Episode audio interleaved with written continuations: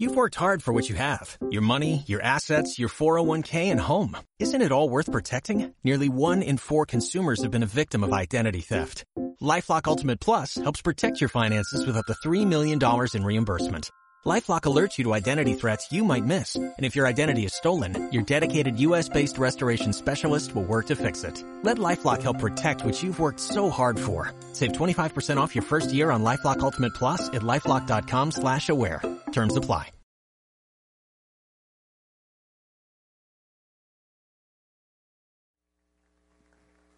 Gracias.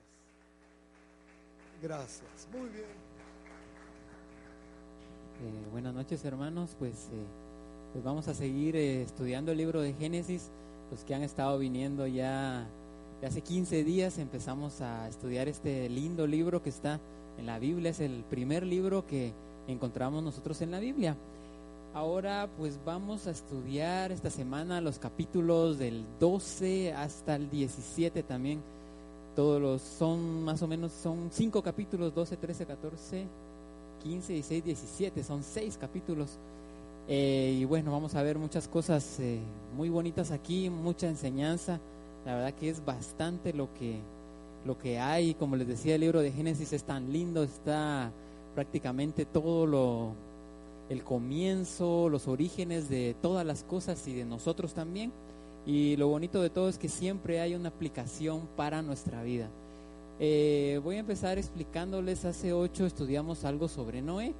Y fíjense que hay diez generaciones entre Noé y Abraham. Si ustedes agarran su Biblia, leen Génesis 11 del verso 10 hasta el 26. Ahí están las genealogías. Uno se da cuenta que Abraham viene del hijo de Noé, de Sem. Eh, si uno cuenta, son diez generaciones las que hay entre Noé y Abraham pero como que la historia, bueno, estamos, uno lee la Biblia, todo lo que pasó con Noé, después viene la Torre de Babel y bueno, tanta cosa que pasó ahí, pero después como que las cámaras, por decirlo así, el enfoque de todo se queda en Abraham, se queda en Abraham y vamos a ver por qué Abraham es tan importante para nosotros.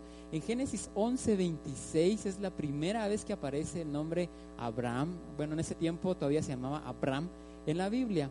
Génesis 11, 11.26, perdón, dice, y había vivido Taré 70 años cuando engendró a Abraham, a Nacor y a Arán, eran tres hijos. De Abraham, pues no, si podemos ver en la Biblia de su niñez, ah, no nos habla mucho, pero por escritos, por gente que estuvo viviendo en esa época y que siguieron transmitiendo todo ese mensaje, pues sabemos que la niñez de Abraham, la verdad, no fue nada fácil Fíjense que él, su papá, este que miramos aquí, que se llama Taré, era, era un idólatra. Prácticamente él tenía una, una tienda, por decirlo así, de ídolos. Él hacía los ídolos y los vendía. En ese tiempo, no sé, imagínense, 10 generaciones desde Noé hasta Abraham. Y la tierra otra vez se había vuelto muy idólatra, había mucha maldad. Y no sé, pero Abraham era era, bueno, vino a este mundo pues con un propósito tan lindo que en medio de tanta eh, idolatría, en medio de tanta maldad, Abraham conoció al Dios único. Y llama la atención porque Abraham no tuvo, ahí sí que no tuvo un maestro que le enseñara. Su papá pues prácticamente le enseñó pues a adorar ídolos o yo que sé qué, qué otra, a qué Dios le servía. Pero Abraham ahí sí que era tan inteligente, tan Dios puso un talento en él que él desde niño empezó a ver eh, todo el universo, empezó a ver la creación tan linda de Dios. Y él ahí sí que por él mismo se dio cuenta de que todo había sido creado por la mano de Dios, que no prácticamente no, no había nacido por accidente, que la tierra no había sido un fruto de la casualidad, o de cualquier otra cosa, sino que Dios, que todo tenía un orden y Dios era el creador de todas las cosas. Entonces ahí podemos ver la importancia que tiene Abraham. Voy a, eh, voy a leerles un verso. El Eterno le ordena a Abraham dejar su tierra y viajar con destino desconocido. Ya después, eh, al final del capítulo 11, podemos ver que Que el papá de Abraham con sus hijos se fueron a Arán, se llamaba una ciudad, estuvieron ahí pues varios años Y en eso Dios le ordena a Abraham dejar esa tierra y viajar con un destino desconocido. Eso lo podemos ver muy bien en Génesis 12.1, donde empieza diciendo, ahora bien, el Eterno había dicho a Abraham, vete de tu tierra, de tu parentela y de la casa de tu padre a la tierra que te mostraré. Llama la atención que no le dijo vete a tal lugar o le dio la dirección exacta a donde tenía que ir, solo le dijo vete a una tierra que yo te mostraré. Y podemos ver pues la obediencia de Abraham no estuvo diciendo, Dios mío, ¿y a dónde voy a ir? Que mándame una señal, confírmame esto. No, Abraham dispuesto su corazón obedeció rápidamente y actuó conforme lo que Dios quería para él. Y aquí pues este capítulo yo me recuerdo que lo prediqué una vez un martes, un jueves, lo estudiamos cuando mi papá todavía se estaba recuperando de su operación estudiamos este capítulo número 12 y prácticamente es todo un desafío también como para nosotros de que Dios nos dice que avancemos a otro nivel, así como le dijo a Abraham, vete de tu tierra. Eh, la traducción eh, en original dice más o menos, vete por ti, vete para tu bien, vete por ti. Era por su bien y es cierto, imagínense Abraham en ese momento, él estaba en su casa, estaba cómodo, Dios le dijo, vete a una tierra que te mostraré. Ni siquiera le dijo a dónde, prácticamente la agarró a donde Dios le dijera, pero Abraham eh, ahí sí que aceptó el desafío, aceptó ese reto y obedeció a Dios. Y en el verso 2 podemos ver la promesa tan linda que Dios le hace a Abraham. Dice, haré de ti una nación grande, te bendeciré y engrandeceré tu nombre y serás bendición Bendeciré a los que te bendigan, maldeciré al que te maldiga y en ti serán benditas todas las familias de la tierra. Yo creo que ahí estamos nosotros, todas las familias de la tierra. Hemos sido benditos por medio de Abraham. ¿Cuántos creen que somos benditos por medio de esta bendición que Dios le dio a Abraham hace muchos años? Entonces aquí podemos ver cómo Dios escogió a Abraham y dijo, con él voy a fundar el pueblo de Israel. Ahora me voy a detener, esto se lo conté a manera pues de cómo, de seguir con la historia de lo que nos narra la Biblia, pero hoy vamos a estudiar el capítulo número 13 de Génesis y ahí podemos ver cuando Abraham y Lot se separan. Este Lot era hijo de Arán, era hijo de un hermano de Abraham. Este Arán pues había muerto en, en Ur de los Caldeos y prácticamente pues siguió con Abraham, tal vez Abraham lo agarró como su hijo y siempre donde andaba Abraham, ahí andaba Lot. Pero llegó el capítulo 13, vamos a, leer estos siete versos, del 1 al 7, dice, subió pues Abraham desde Egipto hacia el Negev, él y su mujer, todo lo que poseía, y termina diciendo, y Lot con él. Abraham era muy rico en ganado, en plata y en oro. Aquí podemos ver que Dios a pesar de que Abraham no estaba en su tierra, que andaba como un peregrino, por así decirlo, caminando, Dios lo había bendecido tanto, que era muy rico, no solo dice que era rico, dice que era muy rico en ganado, en plata y en oro. Dios lo había bendecido mucho. Y en sus travesías anduvo desde el Negev hasta Betel, a lugar donde al comienzo había plantado su tienda entre Betel y Jai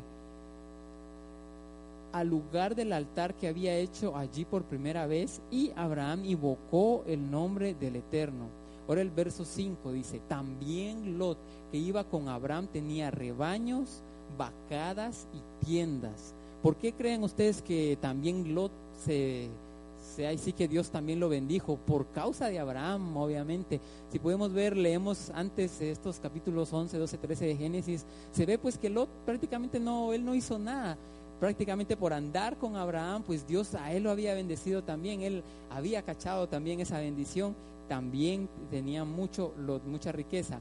Ahora el verso 6 dice, pero aquella tierra no daba abasto para que ellos habitaran juntos, porque su posición era, su posesión, perdón, era mucha y ya no podían habitar juntos. O sea, imagínense, era tanta la abundancia que tenían que ya prácticamente no cabían, no podían tener todas sus cosas. El verso 7, y hubo disputa entre los pastores del ganado de Abraham y los pastores del ganado de Lot. Eh, ahí en, paréntesis encontramos que dice, en aquel tiempo el cananeo y el fereceo habitaban en el país. ¿Por qué dice esto? Fíjense que tal vez, eh, bueno, una de las cosas con las cuales, una de las, eh, por decir así, pleitos que había entre los pastores de Abraham con los de Lot era de que a ellos, como bueno, ellos todavía andaban caminando así por tierras que no eran de ellos, aquí, aquí nos lo dice muy bien este verso, que eran tierras del cananeo, del fereceo. ¿Y qué pasaba con los eh, pastores de Lot cuando iban a acampar a su ganado, le iban a dar comida? Ellos eh, se metían en propiedad ajena y no pagaban esa, el pastizaje, creo que le llamaban en ese, esa época. Por ejemplo, ¿qué hacían los pastores de Abraham? Iban eh, a darles comida a su ganado, encontraban un terreno, venían todos los animalitos, comían, ellos buscaban al dueño del campo y le decían, mira, fíjate que nuestro ganado aquí comió en tu campo, ¿cuánto te debemos? Y le iban a pagar. Abraham les había enseñado a que siempre fueran justos, a que siempre pagaran de lo que tomaban de otros. Pero ¿qué pasó con los de Lot? No hacían lo mismo. Ellos decían, bueno, esto al fin y al cabo va a ser toda la tierra de Abraham y es de nosotros también. Y empezaron a tener muchas eh, confrontaciones entre ellos. ¿Pero por qué? Porque Abraham le había enseñado a todos los que trabajaban con él a siempre ser íntegros y seguir la palabra de Dios. Voy a leerles el siguiente verso. El verso 8 dice, y dijo Abraham a Lot, te ruego que no haya contienda entre tú y yo, ni entre mis pastores y tus pastores, pues somos hermanos. El 9 dice, ¿acaso no está toda esta tierra delante de ti? Te ruego que te separes de mí. Si vas a la izquierda, yo iré a la derecha. Y si a la derecha, yo iré a la izquierda. Ahora podemos ver aquí que viene la, la decisión. Prácticamente Abraham le dice, bueno, escoge a donde vayas, yo voy a ir al otro lado. Ahora viene la sabiduría de Abraham. Voy a regresar un poco, vamos a ver en el verso, el capítulo 12, verso 5. Aquí nos dicen muchas cosas importantes. Dice, tomó Abraham a Sarai su mujer y a Lot, este tomó, eh, si uno va al original, es prácticamente como que tomó con palabra de Dios, tomó con una sabiduría especial a Sara su mujer. ¿A quién más dice después? A Lot después hijo de su hermano. Y después dice, también tomó todos los bienes que había acumulado. Esta frase en el original, en el hebreo, nos da a entender que él todos esos bienes, toda la riqueza la había obtenido de una manera honesta, o sea que no, no lo había obtenido ni robando, ni engañando, ni nada, sino que él siempre se mantuvo íntegro, siempre haciendo lo que Dios quería. ¿Qué más eh, hay aquí? Dice, y las personas que habían conseguido dice esta versión. Aquí todos los textos que le estoy leyendo es de una eh, versión de la Biblia textual. Hay otra versión que también dice las personas que habían hecho en Arán. ¿Quiénes eran estas personas? Prácticamente no era gente que se había querido ir con él, que, que vieron que se fue y se fueron atrás de él, vieran que no. Esta gente eran discípulos de Abraham. Abraham cuando llegó a esta tierra de Arán empezó a enseñarle a muchas personas, me imagino a Abraham con ese espíritu de, evangelismo, por así decirlo, iba a las casas, eh, como les digo, en ese tiempo había mucha idolatría, él les iba a decir, miren, no sigan esto, él les explicaba cómo Dios era el único creador del mundo y los traía a los caminos del Señor y les daba trabajo, vivían con él y él les enseñaba, les enseñaba. Eso quiere decir este verso. Se cuenta que Abraham enseñaba a los hombres y Sara enseñaba a las mujeres. Entonces todas estas personas eran los que ellos habían hecho, por decir así. Fíjense otras versiones, dice hecho literalmente, como que ellos las hubieran hecho, pero ellos les habían prácticamente metido en los caminos del Señor, les habían enseñado que Dios es, era el único creador de todo. Fíjense que esta misma palabra de hecho es la misma que aparece en Génesis 1.7 cuando habla de la creación. Dice, y Elohim hizo la expansión. Cuando dice ese hizo ahí, es el mismo verbo que está hablando el que acabamos de leer, donde Abraham hizo a estas personas. Entonces prácticamente eh, por medio de la Biblia pues aprendemos que si yo vengo con una persona, la, le enseño pues los, los, caminos del Señor, eh, la llevo a los pies de Cristo y le enseño, la hago mi discípulo, le enseño la Biblia, le enseño cómo vivir, es como que yo hubiera hecho esa persona. Imagínense qué gran mérito tenemos en los cielos por alguien que hayamos alcanzado. Eso es algo que en Proverbios lo dice muy bien, el que gana almas es sabio. Entonces yo los eh, pues, motivo a todos aquí y a mí también a que hablemos de Jesús, a que hablemos de Él, donde quiera que nos encontremos, siempre nos demos a conocer como cristianos y no solo nos quedemos eso nosotros, sino que lo compartamos con las demás personas también. Amén. voy a continuar. Ahora vamos a regresar al capítulo número 13 donde estábamos estudiando. Ahora viene la elección de Lot. Vamos a ver qué fue lo que hizo Lot, qué, qué decidió. En el verso 10 dice, y alzó Lot sus ojos. Ese alzó en el original es la misma palabra que la esposa de Potifar. ¿Se recuerdan cuando José llegó a Egipto, llegó a trabajar con Potifar? ¿Qué hizo eh, la esposa de este Potifar?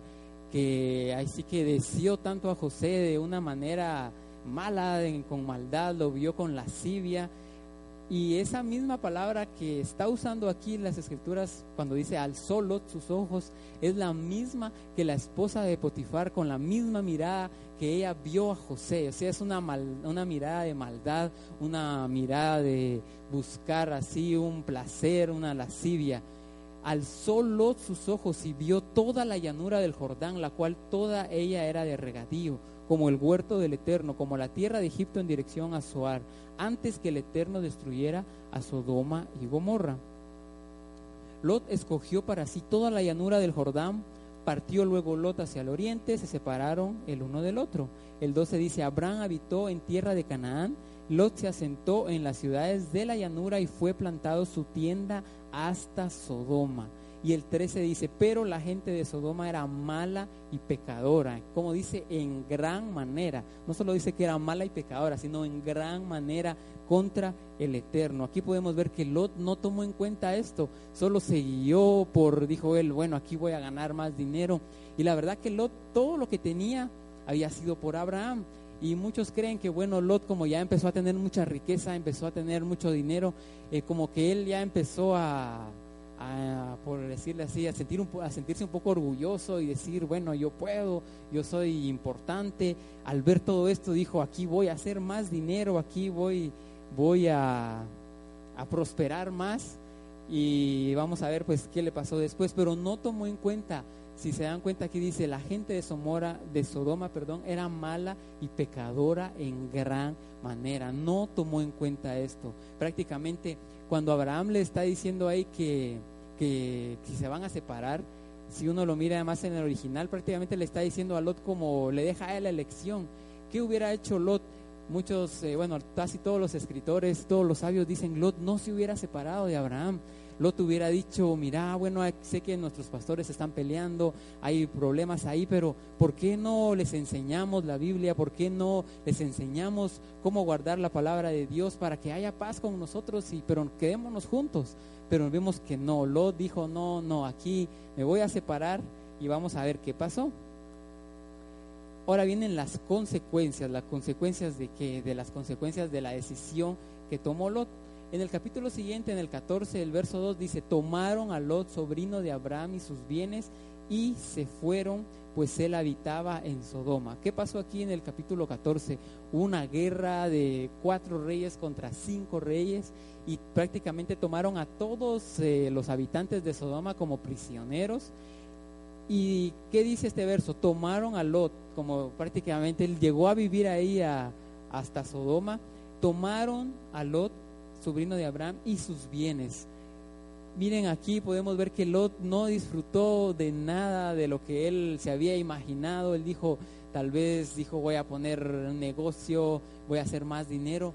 Pero por medio de este capítulo, y, es el 14, es el capítulo siguiente al que estábamos estudiando, este capítulo nos deja a, a, ver aquí cómo es que Lot fue tomado prisionero, todos sus bienes se los llevaron, todo lo que había ganado con Abraham, todo lo que había ganado en su vida, todo se lo llevaron eh, estos reyes en esta guerra. Después eh, vemos que, bueno, Abraham lo fue a rescatar.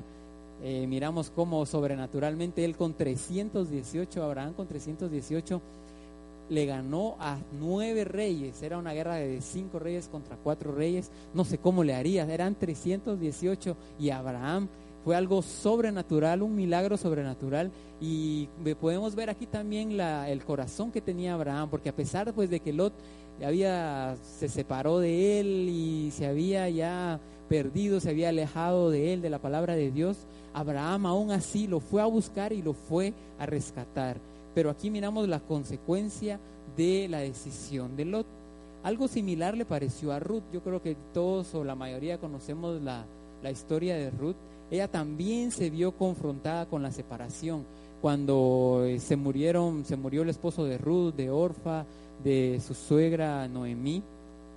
Noemí les dijo a ellas, bueno, regresense a su tierra, ya yo no, ya no les puedo, ya no puedo tener más hijos, ustedes tienen que busquen a un esposo, váyanse cada quien a su tierra. Orfa podemos ver que se regresó, pero ¿cuál fue la respuesta de Ruth? Eso lo encontramos en Ruth 1.16. Ella le dijo a Noemí, no me ruegues que te deje ni aparte de ti, porque a donde quiera que tú vayas yo iré, donde quiera que vivas viviré, tu pueblo será mi pueblo y tu Dios será mi Dios. Todos creen que esta era lo que tenía que Lot lo que tenía Lot que contestarle a Abraham, no te apartes de mí, yo te voy a seguir a donde quiera. Pero no, Lot se apartó. En cambio, Ruth sí tomó una buena decisión. Ella siguió a Noemí y después miramos la historia de que se casó con Booz y de Ruth viene la descendencia de David, la descendencia de, de nuestro Señor Jesús. Podemos ver que fue una excelente decisión la que tomó Ruth. Ahora, tesoro en los cielos. Aquí hay varios textos porque aquí lo que Lot enfrentó fue una decisión, una decisión que le marcó su vida. Y si algo que me llama la atención de Lot también es que después de que Abraham lo fue a rescatar cuando estaba prisionero, Lot no le dijo, bueno Abraham, ahora me voy a quedar con vos mejor, sé que con vos está la vida, vos tenés palabra de Dios, con vos está Dios. No, ¿qué fue lo que hizo Lot? Se volvió a regresar a, a Sodoma. No sé por qué haría eso Lot, pero volvió otra vez a Sodoma y bueno, después, después eh, podemos ver cómo, cómo terminó Lot. Pero ahora estos versos nos dan a entender qué es lo más importante en nuestra vida, cuál es la lección que nosotros tenemos que tomar. En Salmo 119, 72 dice, mejor me es la ley. En el original dice la Torah, o sea, la instrucción. Torah es, es instrucción, es palabra de Dios. Mejor es tu palabra, mejor es la ley que tu boca, que millares de oro y plata. Mateo 6:33, esto lo dijo Jesús, dice más, buscad primeramente el reino de Dios y su justicia, y todas estas cosas os serán añadidas. Jesús nos está diciendo, eh, no se afanen, no se preocupen, busquen primero a Dios y todo lo demás va a ser añadido. Esta es una promesa muy linda para nosotros. En Colosenses 3:2 Pablo dice, poned la mira en las cosas de arriba. ¿Cuáles son las cosas de arriba? Las cosas que vienen de lo alto, la palabra de Dios, buscarlo a Él, y no en las de la tierra. Voy a terminar aquí con Lucas 12, donde dice, no temáis manada pequeña, porque a vuestro Padre le ha placido daros el reino. Vended lo que poseéis, dad limosna, haceos bolsas que no envejezcan, tesoro en los cielos que no se agote, donde ladrón no llega ni polilla destruye porque donde está vuestro tesoro, allí estará también vuestro corazón. Aquí nos insta a dar, a ser generosos, así como lo hacía Abraham. En el momento, esto, esta frase me gustó, por eso la puse. En el momento que el ser humano muere, no le acompañan ni el oro, la plata, ni el dinero, ni las posesiones, sino únicamente lo que se va con él es la Torah, la palabra de Dios que estudió y su generosidad. Es lo único que se va con nosotros. Qué bueno, gracias a Dios, pues como dice estos pasajes, buscad primeramente el reino de Dios y todo va a venir a nosotros. Pues gracias a Dios por toda la bendición que Dios nos da. En Proverbios podemos ver que dice que el hombre sabio deja herencia a sus hijos y hasta a sus nietos. Yo creo que todas las bendiciones que tenemos, obviamente, pues le van a quedar a nuestros hijos, a toda nuestra descendencia. Pero lo único que se va con nosotros, ¿qué es? Toda la palabra de Dios que estudiamos y nuestra generosidad. Y eso lo podemos ver en Abraham, que él sabía la palabra de Dios, Dios le enseñaba y él era muy generoso, ayudaba a todos. Entonces es algo para que no se nos olvide. Ya para terminar, también vino una prueba para Abraham. ¿Cuál fue esta prueba? Después de toda esta, cuando él fue a liberar a Lot y terminó esa guerra, en Génesis 14, 17, al final, dice, después que regresó tras, derrotar a Kedor Laomer y a los reyes que estaban con él, el rey de Sodoma salió a su encuentro en el valle de Sabé, que es el valle del rey. Pero Melquisedec, rey de Salén, maestro, eh, sacerdote del Dios Altísimo, sacó pan y vino y lo bendijo, diciendo, bendito sea Abraham por el Dios Altísimo, poseedor de cielos y tierra. En el 20 dijo, bendito sea el Dios Altísimo, quien entregó a tus adversarios en tu mano ¿Y qué hizo Abraham cuando él lo bendijo? Dice, le entregó el diezmo de todo. Dice que Abraham, al menos lo que está registrado, fue la primera persona que diezmó. Tal vez sus, eh, tal vez Noé, tal vez lo hicieron, pero no está registrado en las escrituras. En las escrituras el primero que diezmó fue Abraham. Entonces es algo también para que nosotros, sabiendo que ah, también por medio de Jesús, eso lo estudiamos hace como tres semanas, nosotros alcanzamos esa bendición, esa bendición que fue dada a Abraham, nosotros es para nosotros también. ¿Y qué hizo Abraham? Le entregó el diezmo de todo. Es para que también nosotros pongamos en práctica esto que hizo Abraham, que diezmemos. El 21 dice, entonces el rey de Sodoma le dijo a Abraham, dame las personas, toma para ti los bienes. ¿Y qué fue lo que le dijo Abraham? Abraham, yo creo que todos, si hubiéramos estado en la posición de Abraham, hubiéramos dicho, bueno, gracias a Dios. Y créanme que lo que tenía este botín, eh, prácticamente era el botín de guerra, pues le pertenecía a Abraham, porque Abraham había sido el que había ido a, a, que a terminar esa guerra, a rescatar a todos los que habían estado prisioneros. Legalmente todo ese botín le pertenecía a Abraham era el tesoro de nueve reyes, no sé, hubiera sido un dineral, eran de plano que eran millones de dólares, eh, oro, plata, tesoros, cuanta cosa podamos imaginar. Pero ¿qué fue lo que dijo Abraham?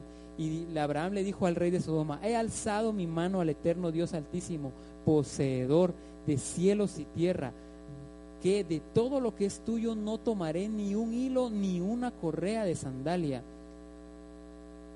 el 24 dice, con la sola excepción de lo que han comido los jóvenes y la porción de Aner, Escol y Mamre, los hombres que vinieron conmigo, solo ellos tomarán su parte para que no digas yo enriquecí a Abraham. O sea que no, eh, él dijo, bueno, dame solo los eh, viáticos, por así decirlo, que, había servido para, para esa batalla, pero no tomó absolutamente nada de eso. Aquí nos enseña pues la rectitud de Abraham. Yo creo que Abraham Después de eso fue muchísimo más bendecido todavía, Dios lo bendijo abundantemente, pero es una lección para nosotros para que sigamos ese ejemplo. Eh, si quieren, díganle a la que tiene a la par, tenemos que ser como Abraham, tenemos que ser como Abraham. Eso es lo que nos enseña, ser diferentes. En la época que vivió Abraham tal vez fue una época de mucha maldad, había mucha idolatría, tal vez se pueda parecer mucho a nuestra generación, pero ¿qué tenemos que hacer nosotros? Ser diferentes. No importa que tal vez nos miremos raros en la sociedad, que digan, este no anda como, como andan todos los demás, pero ya miramos cómo Abraham hizo, fue el fundador prácticamente de toda la nación de Israel y Dios bendijo a todas las naciones del mundo. Dios nos sigue bendiciendo a nosotros por medio de él. Así tenemos que ser nosotros, ser diferentes, buscar de Dios, buscar de su palabra, ser luz en medio de la oscuridad. Aprendemos de Abraham también su obediencia, su fe. Como les decía, él nunca preguntó por qué tengo que hacer esto. Nunca miramos en la escritura que se puso a platicar con Dios, de que no lo quería hacer. miramos a eh, después tantas historias que a veces Dios llamaba a alguno y como que tenía que convencerlo, mandarle alguna señal. Con Abraham no pasó eso. Abraham inmediatamente, Dios le decía algo, inmediatamente lo hacía sin dudarlo. Eso nos enseña que cuando Dios nos dice algo, leemos algo en las escrituras que es para nosotros, es para que lo hagamos lo más rápido posible. Amén. Y sobre todo pues viene la elección, prácticamente lo que le pasó a Lot esa elección que él tenía de buscar eh, los placeres materiales, él al ver eh, toda la ciudad tan linda que estaba cerca de Sodoma y no tomó en cuenta todo el pecado que había en ella y miramos las consecuencias que tuvo. Esa elección misma se presenta a nosotros todos los días. ¿Qué vamos a seguir? ¿Vamos a seguir la palabra de Dios? ¿Vamos a seguir buscándolo a Él? ¿O vamos a apartarnos de Él y vamos a alejarnos de su palabra? ya vimos que las consecuencias pues no, no son nada buenas. Es mejor que escojamos estar cerca de Dios, buscar su presencia y su palabra en medio de este mundo, en medio de esta generación. Entonces yo les ruego que nos pongamos de pie esta noche, vamos a terminar orando, vamos a terminar pidiéndole a Dios que, que nos ayude para que podamos elegir bien Créanme que todos los días nosotros tenemos una elección que hacer. Todos los días, por más pequeña que sea la elección, tenemos siempre la oportunidad que escogemos. Si escogemos el camino, la palabra de Dios, si escogemos acercarnos a Él o alejarnos. Vamos a terminar orando. Te damos gracias, Señor, esta noche. Gracias, Señor, porque por medio, Señor, de tu palabra, tú nos abres los ojos Abre los ojos, Señor, de nuestra mente. Podemos comprender muchas cosas. Y así como esta noche pudimos estudiar de Abraham, una persona tan ejemplar, un hijo tuyo que vino a este mundo con un propósito especial, que tú lo bendijiste. Y aún hasta nosotros estamos alcanzando esas bendiciones. Te damos a, a ti, Señor, gracias. A que podamos, Señor, elegir, Señor, saber elegir bien, Señor. Que no nos pase como a Lot, que nos dejemos guiar por lo que nuestros ojos miran, Señor, por lo que nuestros sentidos sienten, Señor, sino que podamos elegir bien y elegir estar cerca de ti, elegir tu palabra, elegir hacer bien las cosas, elegir guardar tus mandamientos, elegir, Señor, ser luz en medio de toda la oscuridad, así como Abraham trajo muchas personas les dio, Señor, el conocimiento de tu palabra, las hizo salirse de idolatría, salirse de su pecado, salirse de cualquier inmoralidad que estuvieran cometiendo. Eso es lo que tenemos que hacer nosotros, ir a este mundo siendo luz, siendo luz, predicar tu palabra, evangelizar, como dice Proverbios, el que gana almas es sabio. Tenemos que salir, evangelizar, dar a conocer tu palabra, dar a conocer que tú, que tú, Señor Jesús, que solo tú eres nuestro Mesías, tú eres nuestro Salvador, nuestro Señor, nuestro Salvador. Llevar esa palabra, Señor, a los que no conocen de ti y hacerlo discípulos y enseñarles, Señor, cómo vivir en este mundo, cómo vivir conforme a tus mandamientos, conforme a tu palabra, porque a eso, Señor, tú nos has llamado. Gracias te damos, Señor, a ti esta noche. Gracias, queremos ser obedientes a ti, tener esa obediencia, Señor, que tuvo Abraham, esa obediencia en ti, esa fe, esa fe en ti, Señor, que no dudemos, Señor, si tú nos has hablado algo, si tú has puesto, Señor, palabra en nosotros, tú, sé que todos aquí tal vez hemos recibido alguna profecía, pero Señor, a veces dudamos y decimos, tal vez no se va a llevar a cabo, pero no dudemos, no dudemos, creamos esa palabra, creámosla y se va a llevar a cabo y vamos a ver que todas esas palabras, esas profecías que nos han dado, esos sueños que hemos tenido se van a hacer realidad, pero tenemos que creer, tenemos que creerlo, tenemos que creerlo así como hizo Abraham, creer en ti. Eso es lo que tenemos que hacer nosotros. Gracias te damos, Señor. Ayúdanos, Señor, a que elijamos siempre acercarnos más a ti, elijamos siempre tu palabra, elijamos siempre acercarnos más a ti, buscar más tu rostro y no decaigamos y no nos alejemos de ti. Gracias te damos, Señor, esta noche. Gracias, Señor. Gracias, Padre. Gracias te damos a ti. Gracias, Dios. Gracias, Señor, por toda tu misericordia, todo lo que has hecho por nosotros, Señor por todo el sustento que nos has dado, Señor. Saber que, Señor, solo de ti vienen todas las bendiciones que nosotros tenemos. Te damos gracias, Señor. Gracias, eterno Dios. Gracias, Padre. Amén. Gracias. Creo que podemos terminar.